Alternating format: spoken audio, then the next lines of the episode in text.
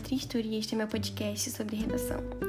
Bom, hoje nós vamos falar sobre contextualização, tese, argumento e proposta de intervenção utilizando o tema Os entraves do descarte de lixo na sociedade brasileira. Para você fazer uma boa redação, você pode começar utilizando uma contextualização.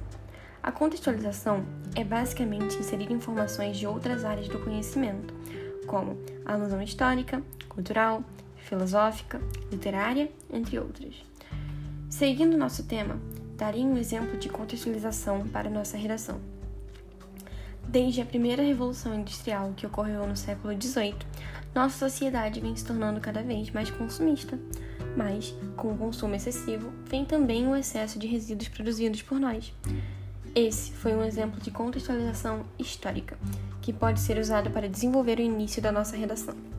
Agora, vamos falar de algo essencial para a redação: a tese. A tese é nossa opinião, ponto de vista, posicionamento crítico.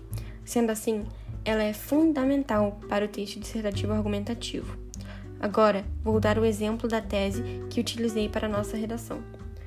Atualmente, devido à internet, muitas pessoas estão se conscientizando cada vez mais da importância de descartar nosso lixo de forma adequada. Porém, Ainda assim, existem muitos entraves que impedem que tenhamos um bom sistema de descarte de resíduos, já que essa preocupação é muito recente. Com nossa tese pronta, temos que partir para o argumento. O argumento serve para convencer o leitor de aderir nosso ponto de vista, sendo assim, ele suporta o elemento fundamental da nossa redação, a tese. O argumento precisa ser convincente e apresentar comprovação, ou seja, você precisa mostrar de onde você tirou essa informação. Você não pode se usar como comprovação. Mas você pode usar jornais, pessoas que apresentam exímio conhecimento no assunto, entrevistas, entre outros.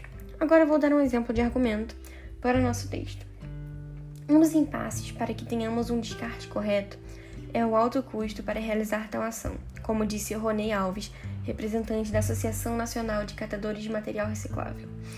A gente tem observado que os municípios não têm tido recursos para implantar o sistema, Custa mais caro você recolher o resíduo separadamente, custa caro implantar uma unidade de triagem e custa caro implantar um aterro sanitário. Então, recurso é um entrave. A gente acredita que a capacidade técnica que é necessária para fazer a gestão desses recursos também é uma coisa que falta. Depois de concluir o argumento, vamos passar para a proposta de intervenção. A proposta de intervenção é um conjunto de argumentos apresentados na sua redação a fim de resolver o problema inicial é necessário que a sua proposta tenha uma conexão com o tema abordado inicialmente e que respeite os direitos humanos. Por favor, não sugira matar ninguém.